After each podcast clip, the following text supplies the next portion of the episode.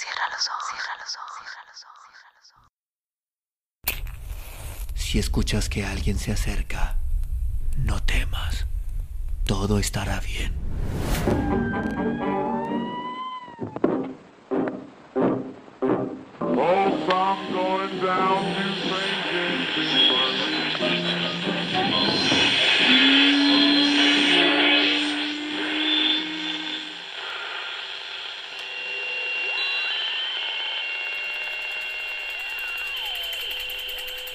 Estás escuchando, Crónica, Crónica Lunares, el lugar, el lugar donde, donde entra por tus oídos, entra por tus oídos. Bienvenido. En la costa sud occidental del estado de Campeche, a corta distancia de la capital, existe un pueblecillo todo lleno de aromas, de pájaros y de flores. En él recogí esta leyenda. Me la contaron en la hora del flujo vespertino, a misterioso rumor de la marea y en el intervalo que hay entre la puesta de sol, uniendo en un solo incendio el espacio y la bahía, y la aparición tranquila de la estrella del mar. Los días estivales son, en mi país natal, ardientes y luminosos por extremo. No bien aparece el sol tras las cercanas colinas cuando ya es grata la sombra del roble marino y el vaivén refrescador de las hamacas. Excuso deciros cuál dulce es la respiración de las olas, qué perfumado y tibio el viento, qué risueñas las flores, modelos puestos ahí por la mano divina que el hombre no acertará a copiar jamás. Entre aquella armonía, inmergidas en ese ambiente, rodeadas de una vegetación tan brillante, tan verde, que parece tallada en esmeraldas, se admiran algunas casitas semejantes a grandes nidos de gaviotas. Algunas de ellas alargan coquetas un pequeño muelle en la ensanada, como queriendo mojar en ella la punta del ala. El derredor de esas graciosas habitaciones, sombreadas por grupos de cocoteros, desborda por las albarradas en elegantes espirales el señor Diego, entre cuyas volutas caprichosas cuelgan los racimos de flores de coral pálido. El abrigo del muelle crecen las rosas a veces y los grandes lirios morados y los jazmines, todos con una exuberancia lasciva, con una fuerza de vida que embriaga, aquí y allá, sobre rocas, en la raqueta del nopal endereza su estuche de espinas la tuna roja. Pasan por encima de ese albergue de delicias las brisas marinas.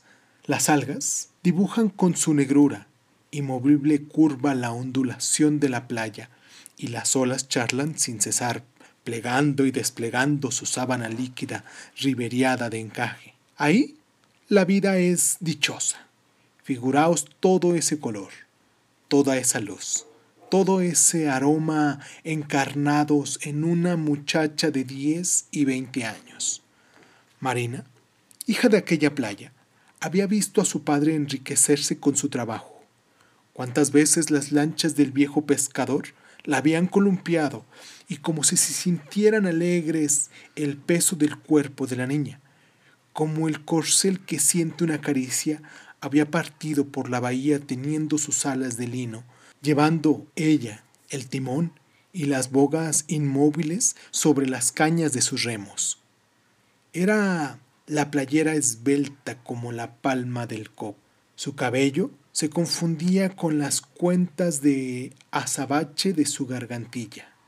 En sus ojos parecía espejar la ola de zafiro de los mares primaverales y parecía su boca una de esas conchas perladas cuyos bordes húmedos y rojos entreabre el buzo para vislumbrar su tesoro. Su tez dorada por el terral era más suave que la seda de una pañoleta, bajo la cual se dibujaban dos pequeños nidos de chuparrosa. ¿Por qué era melancólica aquella hija de la costa? Así son todas, así es el mar, Y luego, sorprendente siempre y siempre, hace soñar. Verlo es casi ver el cielo, pero un cielo tangible que puede acariciar. Marina era la más melancólica, la más soñadora muchacha de aquellas playas. Era triste. Aquí empieza el poema, un poema de amor nada más. Unas cuantas estrofas, nada, las mismas de siempre, el eterno tema de la retórica, la, la eterna verdad de la juventud. Nada, déjame bordarlo, ya que no son rimas con dulces y lánguidos circunloquios, con frases cargadas con el viejo e inmortal polvo de oro de la poesía. Largo rato hace que contempla el horizonte del mar. Surge de improviso, viniendo del rumbo del puerto una mancha blanca, blanca como una garza, así vuela. En su vela, en su ala blancura, se refleja el sol naciente. Era una barquilla, venía presurosa, empujada por el aliento de la mañana, crecía como una fantasmagórica óptica. Saltó a tierra un manservo, el gentil, el rubio que había visto a Marina en las fiestas de San Román, donde se venera a Cristo negro que cuida de los marineros, el hijo del antiguo capitán de su padre. Iba a casarse con ella. Él lo decía. Entró en la casa de su amada. Se sentaron en el borde de un arriate que era como búcaro de jazmines blancos. Esos jazmines y las rosas y los lirios, todos esos cómplices eternos de los pecados del trópico, supieron lo demás. Una hora después del rumor apasionado de un beso, se confundía con el rumor de las olas. Marina volvió sola a su casa, sola. Pasó el tiempo. Marina esperaba. Nadie venía. Nada más que sus lágrimas. La triste está enamorada, decían sus vecinas. Unas lo sabían todo, las más lo adivinaban. Las mujeres no se equivocan nunca cuando de esa enfermedad se trata. Por eso, Ramón el piloto de la Rafaela, buen marino y mejor muchacho, prescindió de pedir la mano de la playerita. Mucho la amaba. Todo es grande en torno del océano. Marina cantaba estos versos compuestos por un poeta de aquellos rumbos de la costa. Soy Marina, la flor de la playa, son mis labios de miel y coral. Pescadores, tened blancas guirnaldas de flores donde pase el cortejo nupcial. Soy la concha de nácar, la brisa, me columpia un manso vaivén. Marinero, marinero del alma, te espero, no me dejes llorar. Oh, ven, ven, ven, ven, repetía balbuceando la ola como el pájaro a quien se enseña un canto. Marina, a su vez, repetía sorprendida el ritonelo y se alejaba cantando. Marinero del alma, ven, ven, ven, sollozaba el mar a lo lejos. Huyeron los días, los meses. La playera tenía el color aperlado de la flor de cera. El viejo padre de Marina Miraba a hurtadillas los ojos extraviados de su hija y meneaba la cabeza. Recordaba la historia de esta y de aquella y de las hijas de su compadre. Temblaba repasando las novelas realistas e inescritas de su juventud. Marina estaba en el muelle como de costumbre. Dio un grito de repente. Se incorporó. Una vela blanca venía del puerto. La barca atracó al muelle. Las flores, las cómplices encantadoras de todo amor saben lo demás. Las olas vieron la despedida, oyeron el beso en el pie desnudo de la joven y un adiós desesperado. Ellas lo repitieron en su perpetuo sollozo. Adiós. Marina las vio con ojos enloquecidos, pero sin llorar. La barca se perdió en el horizonte y ella se acostó en la arena como si se hubiera muerto. Jugaba las olas con la saya. Se avanzaban a veces hasta la punta de sus trenzas salpicándolas de cuentas de cristal. Así la encontró su padre. Pocas horas después la fiebre con una lujuria infernal quemaba entre sus brazos de fuego a la pobre Marina. Delirio.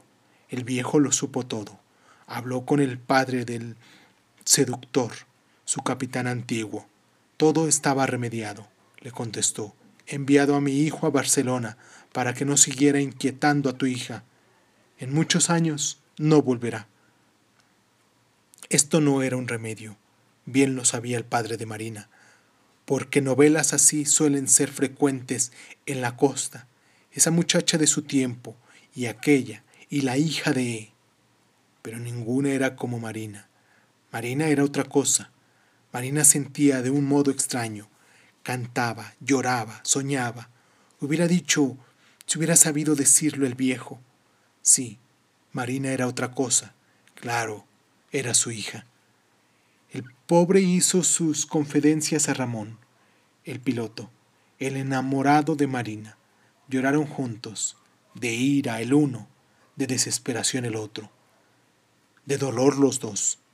Marina se salvó. Ya estaba buena el día que Ramón, enjuagadas las lágrimas, entró al cuarto de la muchacha que, en vetusto sillón de cuero de su padre, estaba sentada junto a la ventana, por primera vez abierta, y le dijo, Marina, lo sé todo. Ella lo miró, no con sorpresa, sino con infinita dulzura. Oye, continuó el piloto, pocos del pueblo conocen tu desgracia. Emigraremos, sin embargo. Tu padre así lo ha resuelto. Yo soy honrado, y mi nombre lo es. Lo quieres serás mi esposa para todo. Pero... y se acercó al oído de la niña y murmuró en secreto quién sabe qué frases. Ambos lloraron, de admiración, de gratitud ella, el pobre Ramón de dolor. Poco tiempo después, la brisa salobre de la costa había completado la curación. El día de la boda, Ramón suplicó de rodillas a su novia que colocase en su cabeza el velo virginal de las desposadas. Marina se arrodilló largo tiempo delante de la imagen de la Virgen que había heredado de su madre, y después pálida, pero serena, aceptó. Concluida la ceremonia, hubo comida y baile y gran algarzara en la casa de Marina. Caía la tarde. Marina bajó del muellecito a la playa. El mar parecía un zafiro inmenso engarzado en un relicario de oro. Fulgorosos encajes de fuego flotaban en el cielo sobre jirones de amaranto. Bandadas de nubecillas se esparcían por doquiera. Pétalos de flores arrancadas de aquel gigantesco ramilletes por la brisa. A veces parecía disco de oro girando sobre un tapiz de púrpuras. Otras parecía vapor de sangre. Allá, a lo lejos vagaban algunas pálidas e intangibles como los fantasmas de las baladas alemanas. Campeche, por su situación en la costa, ve ponerse el sol en el mar.